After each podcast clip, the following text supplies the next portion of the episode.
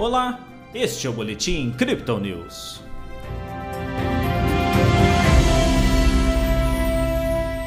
Com instabilidade, a Bolsa de Valores brasileira voltou a registrar perdas nesta quarta-feira. O Bitcoin manteve a cautela das operações, com baixa volatilidade durante o dia.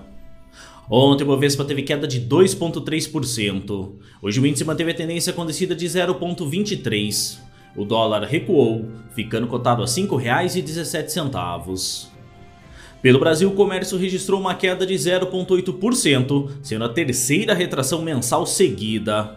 Lá fora, a inflação ao produtor nos Estados Unidos caiu 0,1%, em linha com o esperado, mas não o suficiente para acalmar os investidores sobre os impactos da elevação da inflação ao consumidor divulgada ontem. No Reino Unido, o CPI desacelerou para 9,9% na comparação anual. Na zona do euro, a produção industrial caiu 2,3% em julho, contra o consenso de menos 1%. Já o Bitcoin parece ter encontrado, pelo menos momentaneamente, seu fundo atual. Após a queda rápida de ontem para os 19.800 dólares, a criptomoeda de referência se estabilizou pouco acima da região dos 20 mil, mas sem esboçar subidas ou descidas intensas ao longo do dia. Nessa baixa volatilidade, a criptomoeda é comercializada no momento a 19.900 dólares. No Brasil, a média de negociação é de 103 mil reais.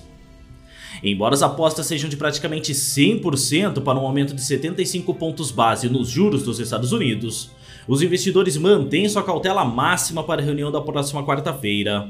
Segundo os analistas da Crypto Digital, os rendimentos dos títulos do Tesouro Norte-Americano de 10 anos dispararam em uma clara migração de investidores para papéis de segurança. Com a disputa franca do Bitcoin nos 20 mil dólares, voltam ao radar as quedas históricas anteriores do ativo. Nossa equipe destaca que durante correções desse tipo, é comum que 60% das carteiras fiquem submersas no prejuízo. Atualmente, apenas 52% apontam perdas, indicando que possíveis quedas ainda estão no horizonte.